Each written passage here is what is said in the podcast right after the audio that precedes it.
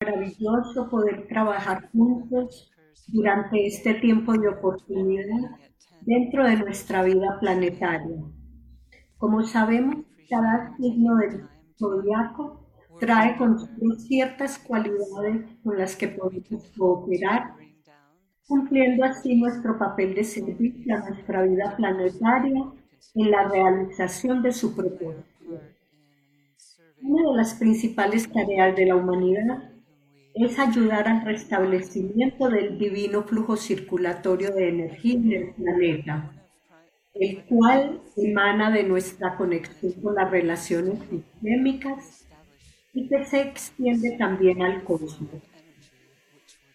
Como sabemos, este flujo ha sido interrumpido por la humanidad y por tanto la tarea de la humanidad es restablecerlo, proyectando el puente iluminado hacia arriba, hacia afuera y a su alrededor, trayendo a nuestro mundo la luz del alma.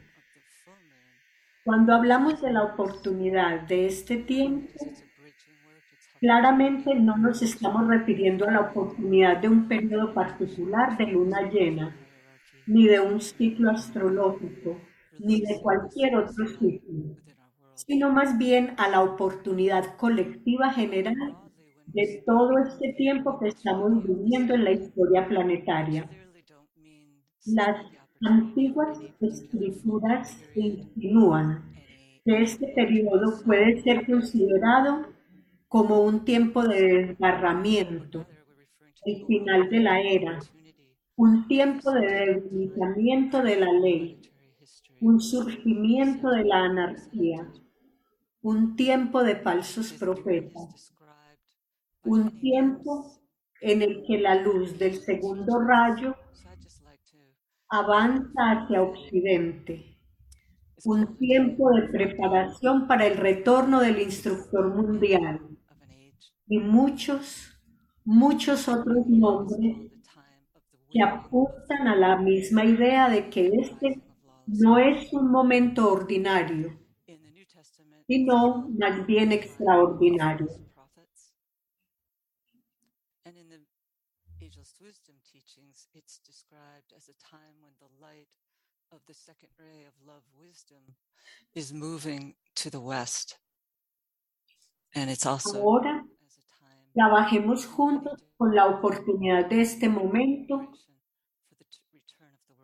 y hagamos una pausa para reunirnos como grupo siguiendo con la entonación del antiguo mantra.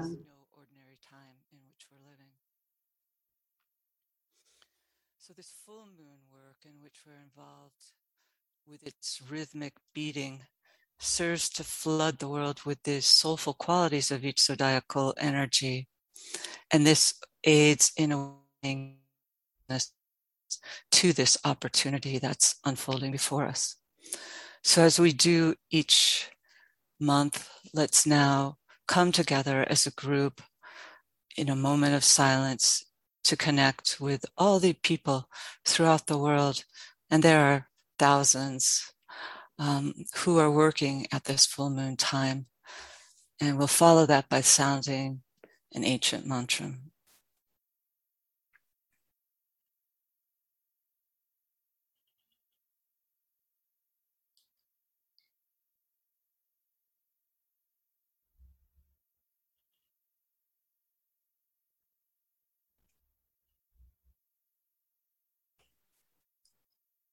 Lead us, O Lord, oh Señor, de la luz, de la oscuridad a la luz, de lo irreal a lo real, de la muerte a la inmortalidad.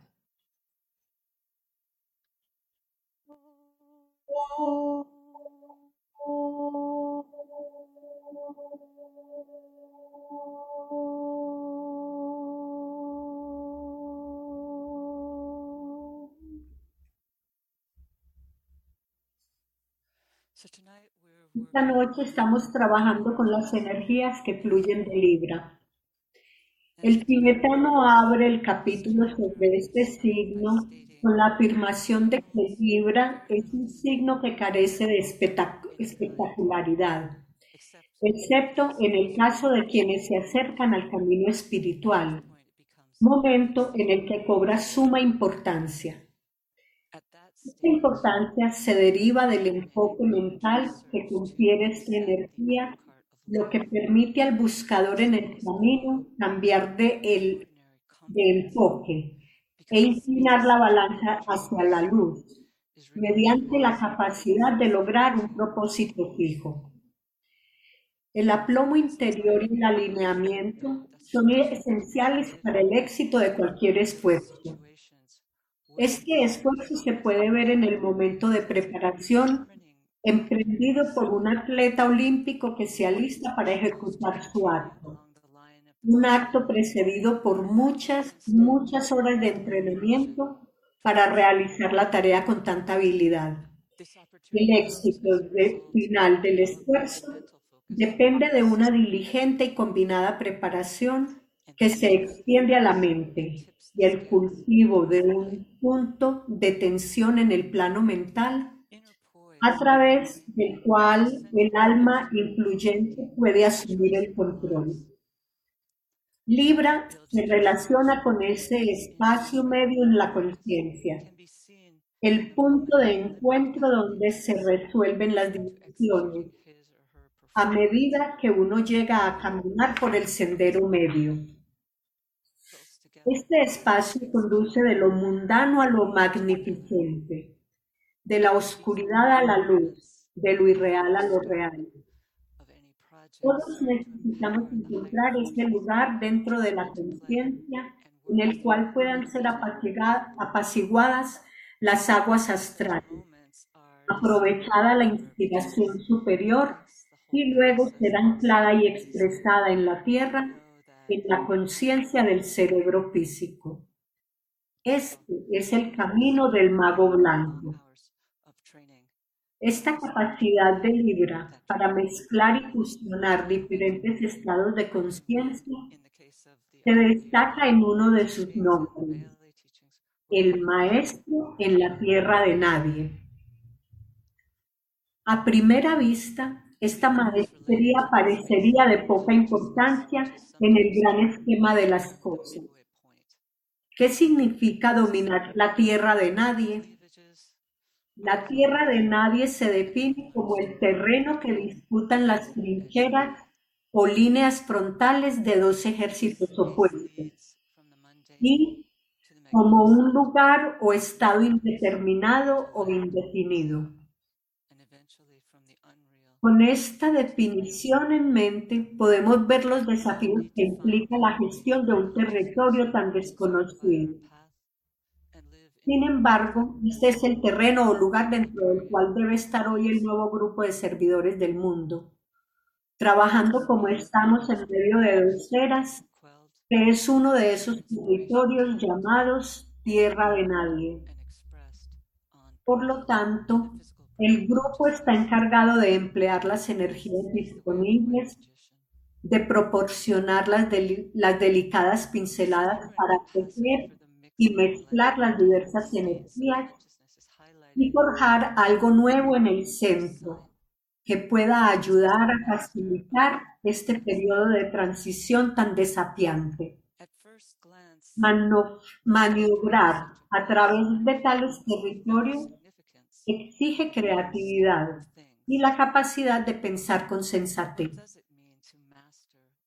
A medida que llegamos a comprender la naturaleza del Libra, podemos comenzar a aplicar sus potencias para ayudarnos a realizar este trabajo de construir el puente, usándolo para ampliar el alcance de nuestras mentes y forjar hilos radiantes a través de los cuales puedan fluir las nuevas energías. Porque cuando nos acercamos a esos lugares de encrucijada en el camino, tenemos que buscar nuevas formas de trabajar utilizando las nuevas energías.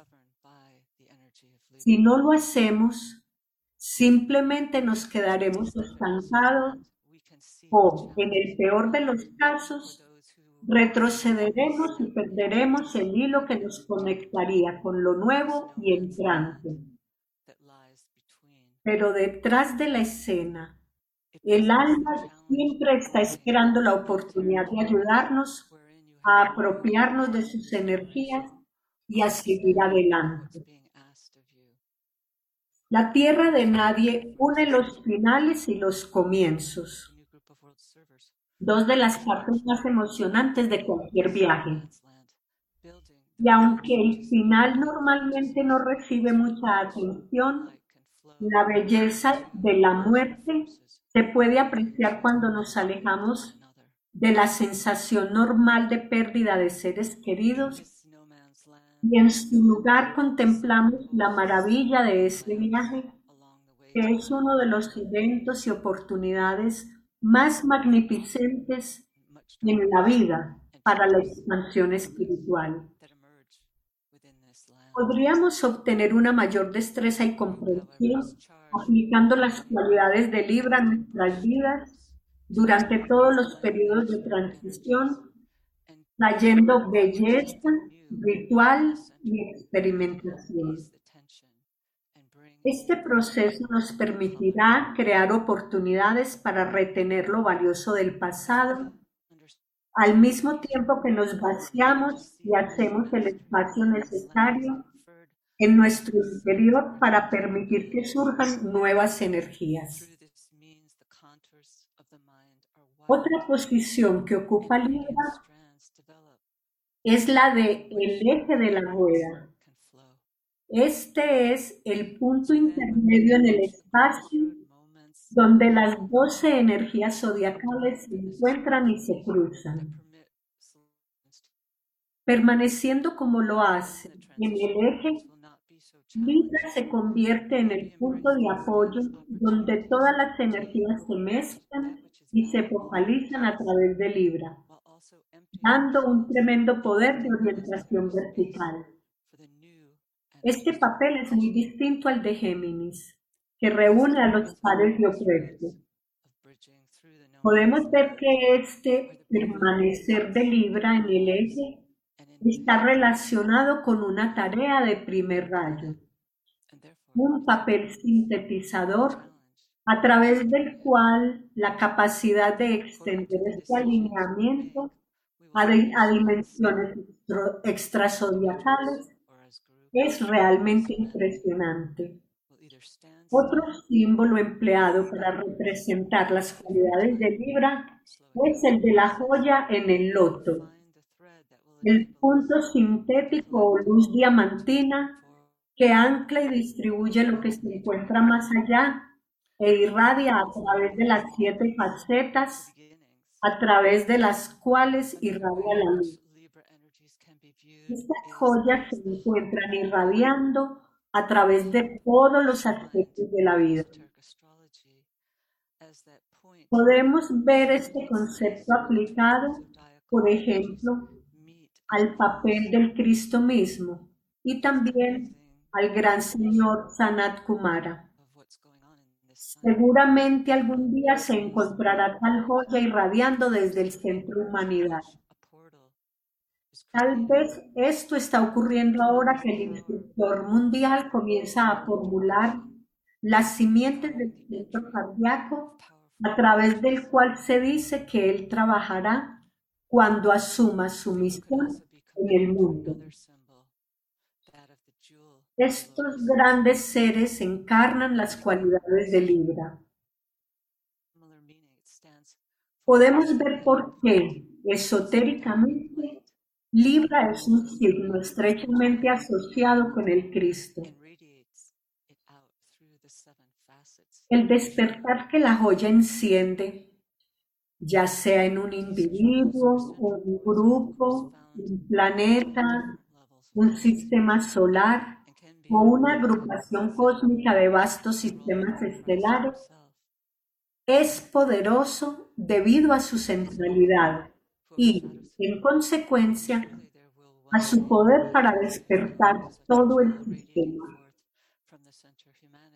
A medida que llegamos a comprender algunas de las potencias subyacentes de este signo, tal vez sea más fácil entender por qué se dice que Libra abre el sendero hacia Chambala, requiere el enfoque de todas las diversas energías que afluyen y las lleva a un enfoque sintético en este signo para proporcionar el ímpetu y la protección necesarios para emprender ese acercamiento grupal.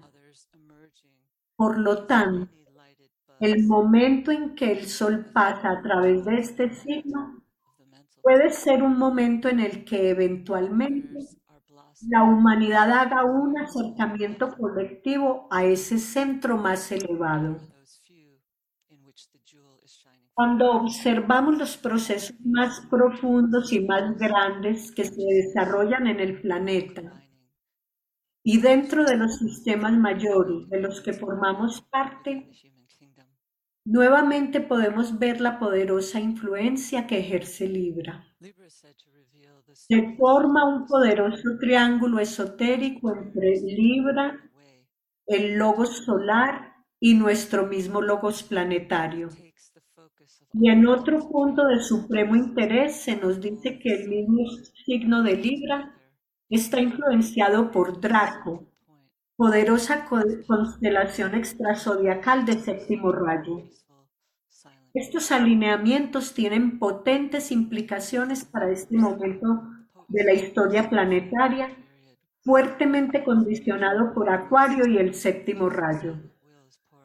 Así que podemos ver cuán importante es esta energía para llevar nuestro planeta a la luz. La posición de Libra como eje o punto medio refleja su control sobre ese trascendental proceso conocido como la reversión de la rueda, en el que el alma comienza a dirigir cada vez más su atención a las actividades de la vida de la personalidad, su, dándola de una poderosa manera. Durante este proceso de reversión del flujo ordinario de las energías, uno comienza a invertir el curso y a ver la vida desde una perspectiva completamente nueva. Y esto se lleva a cabo a través de una descentralización cada vez más profunda. A través de este proceso, las energías que fluyen en el sistema comienzan a cambiar y en lugar de estimular los centros debajo del diafragma, comienzan a cambiar a sus correspondencias superiores y gradualmente una nueva forma de vivir y de ser llega a regir la vida. Claramente, este largo proceso llevado adelante a lo largo de muchas vidas causa mucha perturbación a la personalidad. Esta lucha feroz que viene a condicionar la vida del individuo permite que surjan nuevas cualidades y llevadas a la luz evocada como resultado de la creciente confrontación entre el alma y la personalidad. Debido a que Libra supervisa este proceso de reversión, sabemos que el planeta humano que rige esotéricamente a Libra es un factor poderoso para lograr esto. Urano está relacionado con el cambio de las cartas astrológicas, con la reversión del curso ordinario de la vida y sus eventos, permitiéndonos mirar las cosas de nuevas maneras y en consecuencia provocando los cambios necesarios para anclarlas en la forma. Al final de este largo proceso de reversión llevado adelante a lo largo de muchas vidas, Finalmente se produce una total reorientación de la conciencia. El alma se convierte en el regente y la personalidad es domesticada. Entonces ya no hay peligro de girar hacia el camino de la izquierda. No hay posibilidad de que la personalidad vuelva a ganar la supremacía. Se dice que la razón por la que las fuerzas del materialismo están librando una reacción tan feroz en la actualidad se debe al hecho de que muchos individuos ya han revertido la rueda y, en consecuencia, están avanzando hacia el camino de la iniciación. Se está haciendo el esfuerzo para evitar o al menos causar serios retrasos en la capacidad de otros, de otros más para emprender este importante paso. El punto medio que rige a Libra tal vez es representado de manera bastante simple en un poema escrito por el poeta bengalí Rabindranath Tagore. El poema se llama En la orilla del mar, que aparentemente trata sobre niños que juegan inocentemente en la playa. Pero tal vez podríamos tomarnos la libertad de verlo también de otra manera, como una analogía de los buscadores espirituales del mundo, los niños pequeños de primero y segundo grado. Como tal, podemos visualizar la escena dibujada por las palabras como un reflejo de lo que hay en el espacio dentro de la conciencia en el que estamos, en el punto medio, en el que la playa, las aguas y el sol brillante se vuelven el punto medio, en el que las energías se pueden aprovechar y lograr el objetivo. En el poema vemos a los niños despreocupados y, alegres, recordándonos que esta es la cualidad que también nosotros debemos transmitir cuando trabajamos en alineamiento con el alma. Nos volvemos creativos, construyendo castillos de arena, sin atarnos a los resultados e inofensivos ante la tarea, no asumiendo la propiedad de nuestros trabajos y persistiendo en ellos.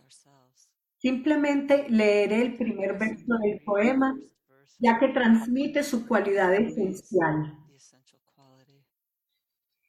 En la orilla del mar de mundos interminables se juntan los niños. Tranquilo está el cielo infinito en lo alto. Y abajo el agua, que nunca está quieta, es borrascosa. En la orilla del mar de los mundos sin fin, los niños se juntan y bailan con algazara, hacen de arena sus casas y juegan con las conchas vacías. Entretejen las hojas secas para hacer barcos y los lanzan sonrientes a la vasta profundidad. Los niños juegan en la orilla del mar de los mundos. No saben nadar, no saben echar las redes, los buscadores de perlas se zambullen en busca de ellas. Los mercaderes navegan en sus bajeles. En tanto, los niños recogen piedrecitas y de nuevo las esparcen. No buscan tesoros ocultos ni saben tender las redes. Los jóvenes discípulos que somos nosotros mismos Estamos aprendiendo a crear y a trabajar pensando con la energía de la rama. Cada uno trabaja en silencio y con atención, embebido en un proceso colectivo que lleva la nota pura de la alegría. El tibetano proporciona otra descripción visual que tal vez pueda servir para inspirar nuestra imaginación creadora en cuanto a la naturaleza de este espacio interno dentro de la conciencia que es la rama. Lo describe como un aposento pleno de paz y calma, colmado de libros y aspiraciones. El maestro, sentado ante su mesa de trabajo, se afana y piensa, proyecta el pensamiento internamente hacia arriba y a todas partes mientras que por el aposento transitan muchas personas. Tienen derecho de hacerlo. Dentro de ahora trabajemos juntos en nuestra meditación.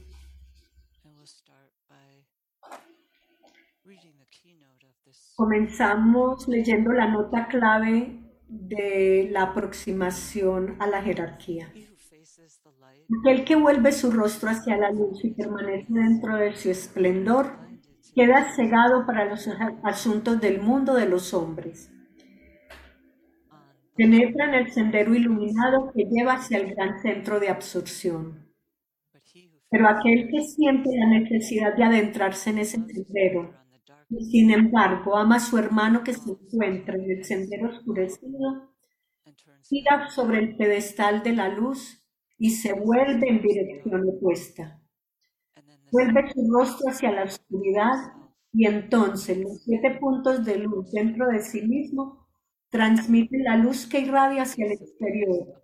Y aquí que los rostros de los que huellan el sendero oscurecido reciben esta luz.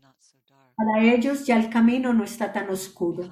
Detrás de los guerreros, entre la luz y la oscuridad, resplandece la luz de la jerarquía.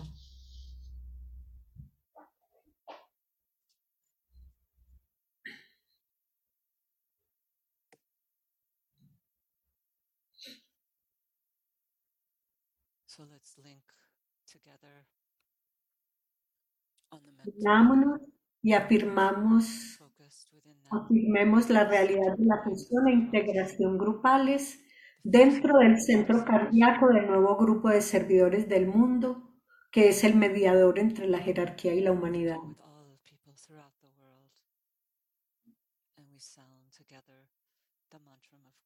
Y pronunciamos juntos el mantra de fusión grupal. Soy uno con mis hermanos de grupo y todo lo que tengo les pertenece. El amor que hay en mi alma fluya a ellos. La fuerza que hay en mí los eleve y ayude. Que los pensamientos que mi alma crea les alcancen y animen.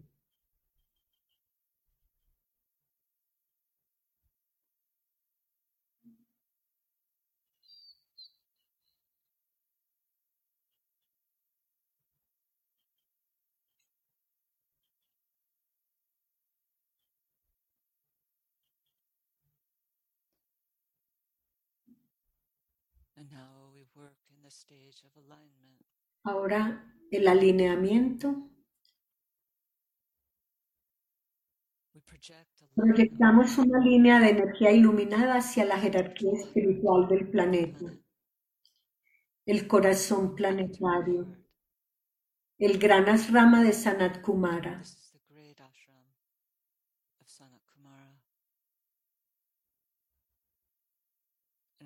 hacia el Cristo en el corazón de la jerarquía.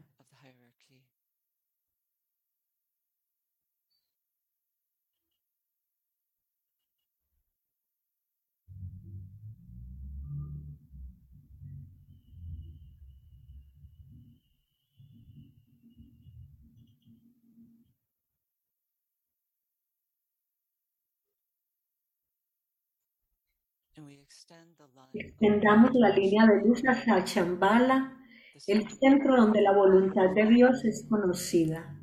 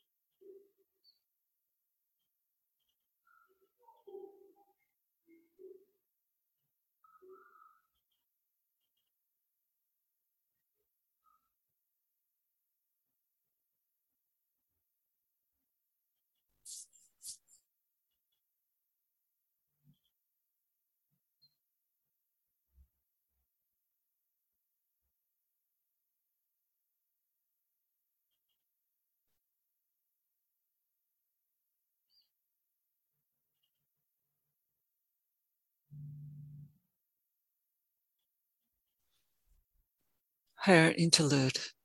Intervalo superior. Mantengamos la mente contemplativa abierta a las energías extraplanetarias que afluyen a Shambhala y se irradian a través de la jerarquía.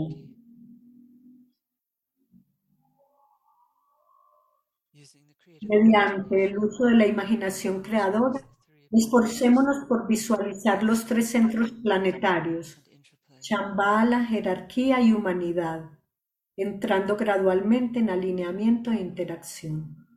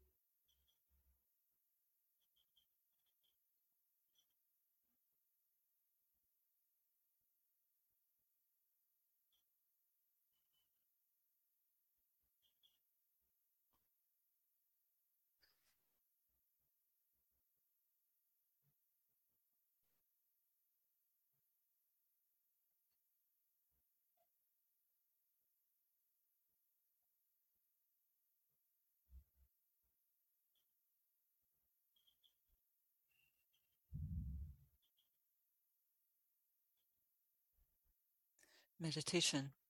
Meditación sobre la nota clave de Libra. Elijo el camino que conduce entre las dos grandes líneas de fuerza.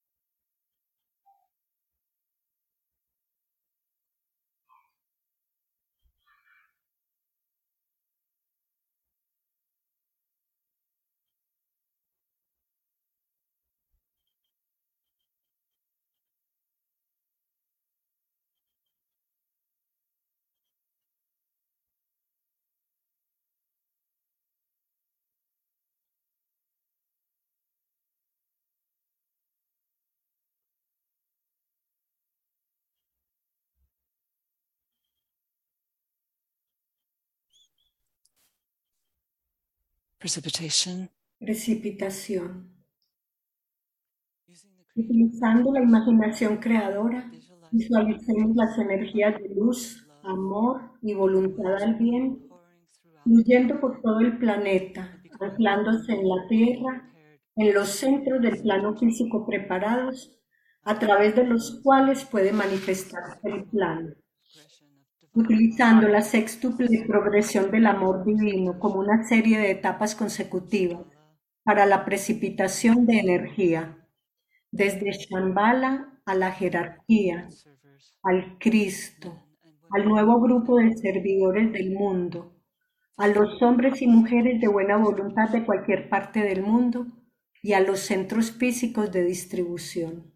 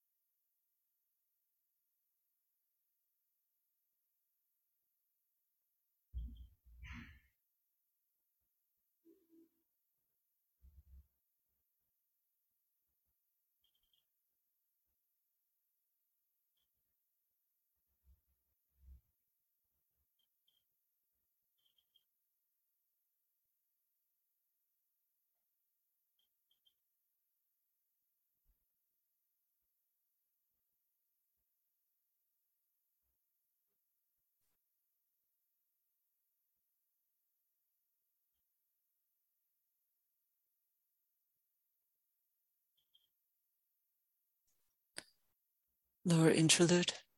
Intervalo inferior. Nuevamente, como grupo, enfocamos la conciencia dentro de la periferia del gran rama. Juntos afirmamos,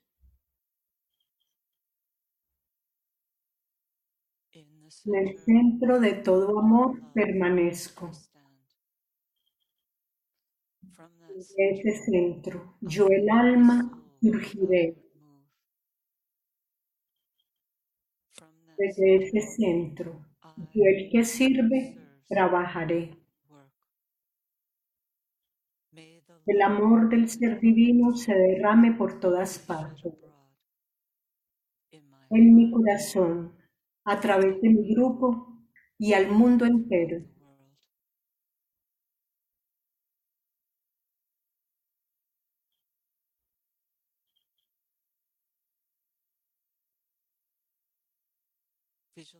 Visualizamos el descenso del influjo espiritual liberado desde Shambhala, pasando a través de la jerarquía y afluyendo hacia la humanidad media- mediante el canal preparado.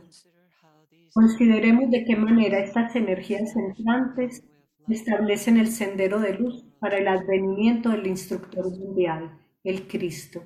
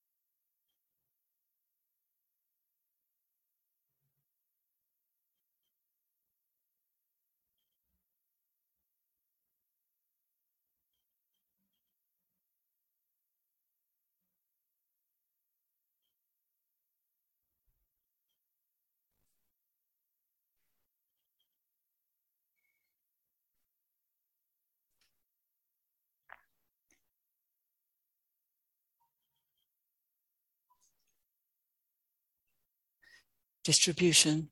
distribución.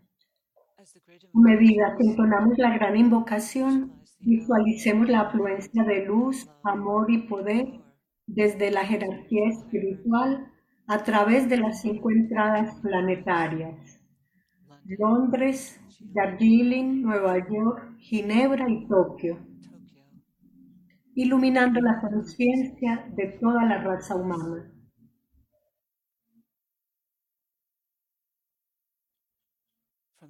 Desde el punto de luz en la mente de Dios, que afluya luz a las mentes de los hombres,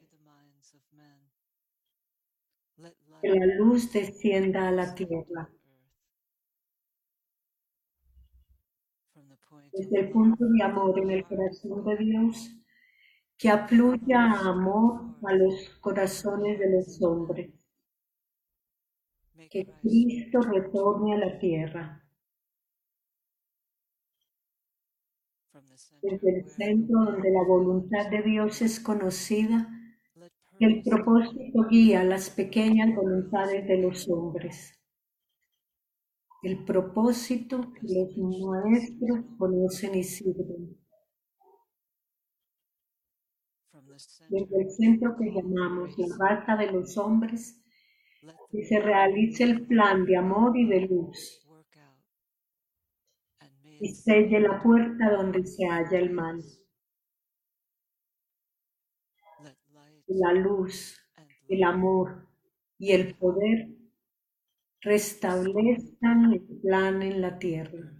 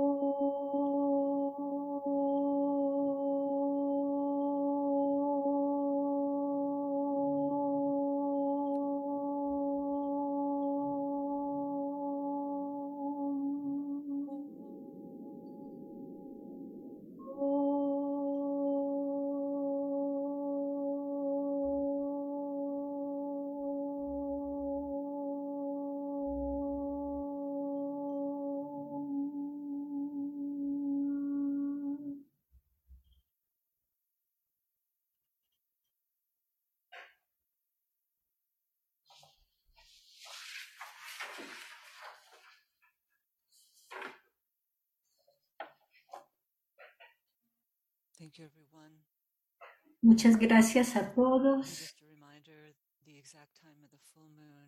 El momento exacto de la luna llena at 10 es eh, a las 10 y 56 de la mañana, hora de Nueva York.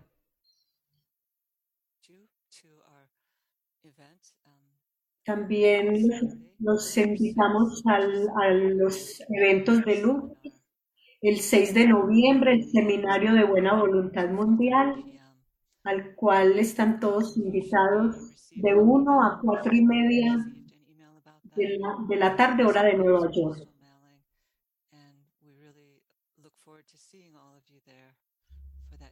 Esperamos verlos a todos ese día.